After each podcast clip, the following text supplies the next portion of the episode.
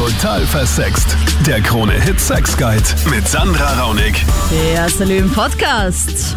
Als Single, ohne Aussicht auf ein neues Punchal, da kann schon sein, dass man auf die Idee kommt, ich rufe den einen Typen wieder an, ne? Der war eh ganz nett. Warum haben wir eigentlich nochmal den Kontakt abgebrochen? Ja, also Erinnerungen verblassen einfach viel zu schnell und außerdem, es geht ja eh nur um Sex, sagst du dir. Naja, ist es gescheit, eine verflossene Beziehung wieder aufzuwärmen? Wann ist es auf keinen Fall eine gute Idee? Es gibt ja die toxischen Beziehungen, wo du nur ausgenutzt wirst oder wo du gar nicht mehr merkst, dass du nur nach einer Ausrede suchst, um dich endlich wieder zu melden, weil du gar nicht über den Typen hinweg bist. Oder auch über die Frau, ne? Natürlich, vice versa, gleich anzuwenden. Du denkst dir, ja, das wird sich ändern. Ich schaff das. Das Ego, ja. Hm. Woran merkst du, dass nur dein Ego dich lenkt? Darum und noch viel mehr geht's in diesem Podcast. Außerdem eine Mail von Marcel, der schreibt, meine Freundin hat mich verlassen ohne richtigen Grund. Das Konkreteste war noch, ich habe Angst, was zu verpassen von ihr. Nach fünf Monaten hat sie sich wieder gemeldet, sie könnte sich wieder eine Beziehung vorstellen. Ich liebe sie noch, aber mein Kopf sagt auch, Vorsicht! Was meinst du? Gibt man dieser Beziehung noch eine Chance? Welche Erfahrungen hast du damit? Ist das bei Frauen öfter so? Ich habe nur Angst, wenn ich wieder eine Beziehung mit ihr beginne, dass sie wieder Schluss macht. Also so wie der Marcel kannst du mir natürlich auch eine Mail schreiben mit deinen Fragen, deinen Podcast-Ideen, Mail in der Infobox. Und für diesen Podcast bin ich nicht alleine. Ich begrüße Psychotherapeutin Dr. Monika Vogrolli aus Graz am Telefon. Salü. Hallo, salü. Hallo. Salü. Hi. So, wollen wir gleich mal anfangen, äh, auf die Mail von Marcel eingehen? Ja, was möchtest du von mir wissen? Naja, also der Marcel möchte ja quasi wissen, ob er jetzt dann noch einmal dieser Beziehung eine Chance geben soll. Meiner Meinung nach, wenn ich das gleich mal vorwegschießen darf, äh, jetzt macht die Schluss. Und nach fünf Monaten meldet sie sich wieder, ja, sie kann sich jetzt doch vorstellen, nochmal eine Beziehung zu haben. Ähm, und der Schlussmachgrund war, ich habe Angst, was zu verpassen. Also könnte doch gut sein, dass sie jetzt die fünf Monate genutzt hat, gemerkt hat, okay, sie verpasst doch nichts und jetzt wieder zurückgeht.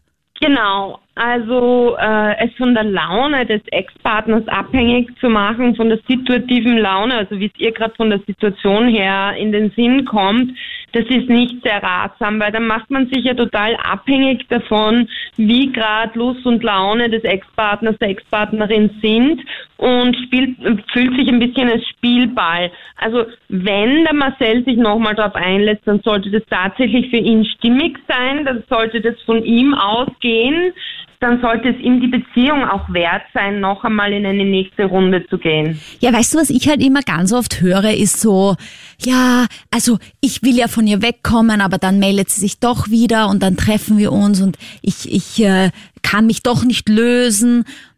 Und ich, ich finde, das ist so fast so ein bisschen so schwach von dem einen Part, weil dieses ständige Wiederaufwärmen, weil man es irgendwie doch nicht schafft, diese blöde Nummer zu blockieren.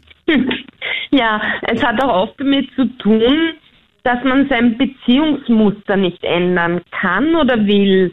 Im Sinne von diese Komfortzone der Geborgenheit im Schlechten, so nenne ich das auch, ist schwer wirklich zu verlassen, weil man ist es fast gewöhnt und man hat vielleicht in der Zwischenzeit rausgeschnuppert und hat andere Menschen kennengelernt. Das war dann kompliziert, die waren dann vielleicht zu nett, erdrückend nett. Also man muss sich erst an was Positives auch erst gewöhnen und dann geht man wieder wie beim Essen zum alten Wirten, wo es das ranzige Essen gibt, das man gewohnt ist, schier gesagt, ja? Ja, aber es ist ja so, das da, dass voll viele Männer zum Beispiel betrügen und wenn ich dann so nachfrage, ja, aber denkst du nicht manchmal drüber nach, auch deine Freundin dann zu verlassen? Dass sie dann sagen, nein, nein, nein, na ja, also ich glaube, also das will ich nicht, ja? Und ich denke mir, das ist dann so der sichere Hafen, diese Beziehung, die eigentlich nicht mehr gut ist, aber die große Angst davor, was mache ich dann ohne dieser Frau an meiner Seite.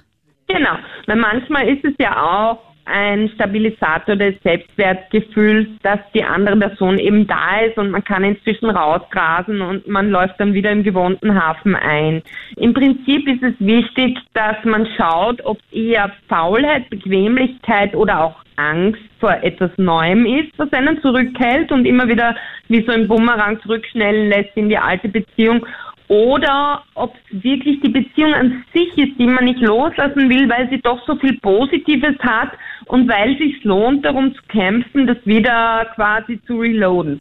Und das möchten wir, glaube ich, auch dem Marcel damit sagen. Also auf jeden Fall reinhören, ob das äh, für dich möglich ist, sie zurückzunehmen, weil für mich klingt das halt schon sehr, als hätte sie da jetzt vielleicht mit drei Typen gevögelt, das wäre jetzt doch nicht so gut gewesen. Außerdem wollte sie keiner als Freundin haben und jetzt denkt sie sich, ja, der Marcel, der ist schon noch da, der hat sicher auf mich gewartet. Genau, dass man sich einfach so verlässt drauf, okay, wenn mit neuen Beziehungen das doch nicht so prickelnd ist oder wenn es einem zu heiß wird oder im Gegenteil, wenn man kalte Füße kriegt, dann geht man wieder zurück dorthin, wo man weiß, wie das Essen schmeckt, auch wenn es einem nachher sauer aufstößt. Es kann natürlich sein, dass äh, die Freundin von Marcel ihn wirklich vermisst und merkt, sie hat einen großen Fehler gemacht. Ja? Genau, genau. Das muss man wieder abhängig machen davon, wie sich die Person dann wirklich zeigt und was man auch spürt dabei. Man darf nicht nur behirnen, sondern fragt sein Herz, Botschafter Marcel und dann alle in seiner Situation. Man muss schon auch ein bisschen schauen, was man dabei empfindet und nicht nur vom Kopf her entscheiden. Hm. Also ich möchte mal kurz was aus meiner Erfahrung erzählen, Monika, weil vielleicht kannst du mir da auch einen Tipp geben. Witzigerweise haben mir meine Freunde immer gesagt, Sandra, wir bewundern dich so, du kannst dich so schnell verlieben und dann wieder entlieben, für dich ist das gar kein Problem. Hat auch gestimmt bis zu einer Beziehung, wo dieser Mann absolut nicht ich liebe dich zu mir sagen konnte. Ja? Und ich habe eigentlich gemerkt, diese Beziehung ist total ungut für mich schon und ich, ich, ich muss mich total verändern und verbiegen und er will mich auch verändern und erzählt mir dauernd, was an mir falsch ist. Und ich habe einfach mich nicht lösen können und als er dann Schluss gemacht hat, habe ich dem voll hinterher geweint. Und auch heute noch, obwohl ich mittlerweile verlobt bin und glücklich bin, denke ich manchmal noch so, hm, also dieser Ex-Freund, Weißt du, was total absurd ist, weil ich habe mittlerweile alles behirnt und auch fühle ich auch, dass der mich nur verändern wollte und ein wahrscheinlich auch ein äh, Narzisst vom Feinsten war, ja. Mhm, mh. Aber ich weiß, das ist mein Ego und mein Ego sagt, bringe ihn dazu, dich zu lieben. Dein Ego würde ich gern mal kennenlernen. Ja, das Natürlich. ist Wahnsinn. Und schauen, wie das aussieht. Es ist richtig fett und grün und schleimig und also das ist echt, also das ist wie so ein, ist ein Korken. Ja. Der alles verstellt. Ja, also das ist auf jeden Fall ähm, so was, was ich sagen kann von meiner Warte aus. Das Ego ist oft der Grund, warum man sich von einer Beziehung, die eigentlich toxisch ist, nicht lösen kann. Ja, das Ego beziehungsweise auch das gekränkte Ego. Es ist eine Kränkung passiert und man glaubt instinktiv die Wunde heilen zu können, indem man dann nochmal drüber bügelt mit derselben Person. Kann man da so irgendwas machen? Weil Hm? ich meine, das andere ist dann zum Beispiel eine Freundin von mir, die von ihrem Ex nicht wegkommt oder eben immer wieder On-Off-Freund, weil ich glaube, die glaubt, sie kann ihn verändern. Und es wird schon noch. Also irgendwann hat sie ihn Genau. bekehrt. Das ist also ganz typisch für dieses toxische Beziehungsmuster, das viele Menschen mit narzisstischen Partnern und Partnerinnen haben, dass sie eben nicht loskommen, weil sie immer noch die Hoffnung hegen, ich werde ihn retten, bei mir wird er anders sein, er hatte eine schlechte Kindheit, ich habe das vollste Verständnis, aber wenn ich lang genug durchhalte, mich zur Sau und zum Opfer machen lassen, lasse, wird er irgendwann sehen, dass ich ihn wirklich liebe und dann wird er heilen. Und dann wird er nicht mehr so gemein sein und wird dieses On-Off-Muster mit Liebesentzug und dann wieder Verschmelzung aufhören. Und genauso ist es eben nicht, weil narzisstische Persönlichkeiten, also wirklich toxisch narzisstische Persönlichkeiten, sich nicht ändern wollen, und deswegen auch nicht können, weil man kann ja nur was an seinem Verhaltensmuster und Denkmuster ändern, wenn man selber draufkommt, okay, das schafft bei meiner Partnerin Leidensdruck, das möchte ich nicht. Wenn schon bei mir selber kein Leidensdruck entsteht, ich ändere mich ihr zuliebe. Das tun diese Menschen aber nicht, deswegen ist das ein Programm auf Lebenszeit, wenn man sich von einem schwer malignen, also bösartig narzisstischen Menschen nicht nachhaltig trennen kann. Aber es das ist so, Arge so schwierig, ist- weil ja immer wieder diese Hoffnungsphase kommt. Dass die meisten Frauen dann gerade, die mit so einem Narzissten zusammen sind, dann selbst eine Psychotherapie machen, weil sie glauben, es liegt an ihnen. Dabei sollte man eigentlich diesen Narzissten verdonnern zu so einer Therapie. Wobei, verdonnern, also Psychotherapie ist ja an sich etwas, wo man sich selber näher kommt, was sich auch gut anfühlt und Therapie klingt halt so, oh Gott. Ja, sag das mal einem eine Narzissten. Ja, also, weißt du was, Sandra? Narzisstisch persönlichkeitsgestörte Menschen, klingt jetzt total krass, ja, aber man sagt halt so in der Psychotherapiesprache, die gehen nicht zum Psychotherapeuten, die gehen nicht zum Psychologen und die verweigern jede ärztliche Behandlung, weil sie haben ja nichts. Schuld sind immer die anderen. Das ist auch so ein typisches Denkmuster eines narzisstischen Menschen, dass er immer recht hat und dass die anderen schuld an der Misere sind. So quasi, wenn du dich änderst, geh doch du in Therapie, so wie du eben gesagt hast. Dann haben wir keine Probleme mehr. Du bist ja so eine Memme oder du unterstellst mir alles Mögliche. Du siehst das völlig falsch. Also typisch für mhm. narzisstische Partner ist ja auch, dass sie einen brainwashen und dass man am Ende vor lauter manipuliert sein den Wald vor lauter Bäume nicht sieht und glaubt, man ist selber die Ursache des Leids und dann noch schuldbewusst zu seinem Narzissten zurückkriecht. Also ich glaube, das Hauptproblem ist halt, dass selbst wenn man das Menschen sagt, jetzt, ja, schaut mal, wie es euch in der Beziehung geht, wenn ihr nur leidet, bla bla, dass sie dann trotzdem nicht rauskommen aus dieser Geschichte, weil sie eben darauf warten, dass es genug Leid gab, damit dieser Narzisst endlich draufkommt, ja, was da was da falsch läuft. Also ich weiß nicht, was, was, was, was würdest du mir raten, dass ich dieser Freundin sage, die sich absolut nicht lösen kann, obwohl sie es eigentlich will, aber immer wieder wird aufgewärmt? Also wichtig ist, dass diese Freundin mal gerade in Zeiten wie jetzt mit Ausgangsbeschränkungen ist das ja gut möglich, sich mit sich selbst konfrontiert und sich einmal zurückzieht, auf sich selbst besinnt und nicht immer nur schaut, es dem Narzissten recht zu machen, um ihre Beziehungsillusion zu retten, sondern erstmal schaut, was kriege ich von dem überhaupt, außer Leidenszustände und On-Off-Phasen. Was habe ich davon? Bin ich eigentlich nicht nur schon ein Schatten meiner selbst im Sinne von immer nur drauf bedacht, wie kann ich es ihm recht machen, wie mache ich bloß keinen Fehler? Mhm. Also wenn sie schon einen immensen Leidensdruck hat, dann sollte sie sich mal schlau machen, wie sie sich distanzieren kann. Und typisch für narzisstische Partner ist ja auch, dass sie dann nicht nachfragen und nicht anrufen, wieso meldest du dich nicht, wie geht's dir, mhm. sondern die sitzen das aus, dadurch steigt die Spannung und je mehr Distanz zeitlich und räumlich da ist, desto mehr wächst auch wieder das Schuldbewusstsein der Person, die eigentlich nicht schuld ist, aber die glaubt, sie ist die Ursache.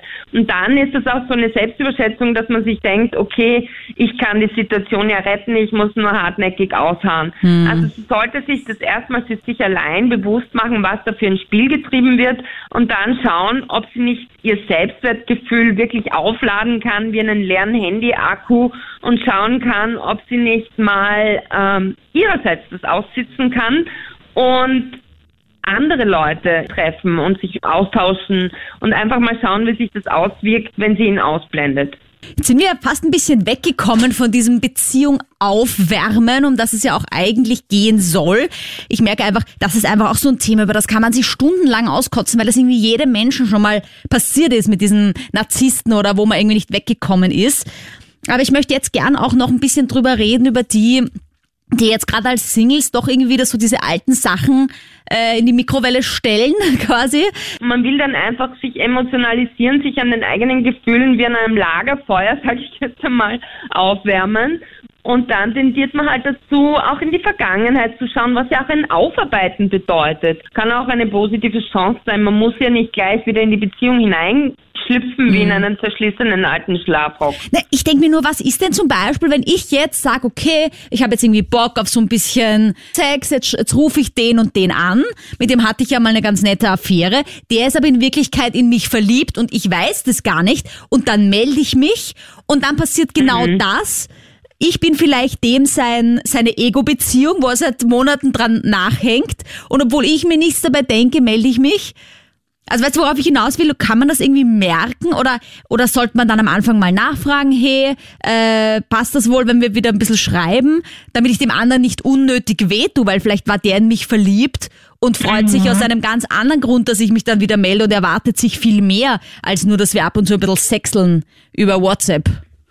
Genau, da kann sehr, sehr viel Leid entstehen, wenn das eben unter der falschen Prämisse läuft und jemand sich dann denkt, ah, sie ruft an, juhu, sie bekennt sich wieder zu mir oder so, ne? Mhm. Deswegen, so wie du gesagt hast, Sandra, also ich würde auch empfehlen, das auszusprechen und zu sagen, du, mir ist gerade Fahrt, Ich sag dir so, wie es ist, aber ich würde echt gern mal wieder mit dir quatschen. Jetzt ist die Zeit dazu, bist du dabei oder so irgendwie, ne? Ja. Man kann auch mit Le neuen Leuten talken, ne? Also ich empfehle meinen Patientinnen und Patienten immer wieder auch mal auf Partnerplattformen zu schauen, kann einfach auf Reden, Quatschen, vielleicht auch erotisch, Dirty Talk, wie auch immer, ja? Ich danke dir, Monika, dass du dir Zeit genommen hast, heute bei diesem Podcast äh, übers Telefon dabei zu sein.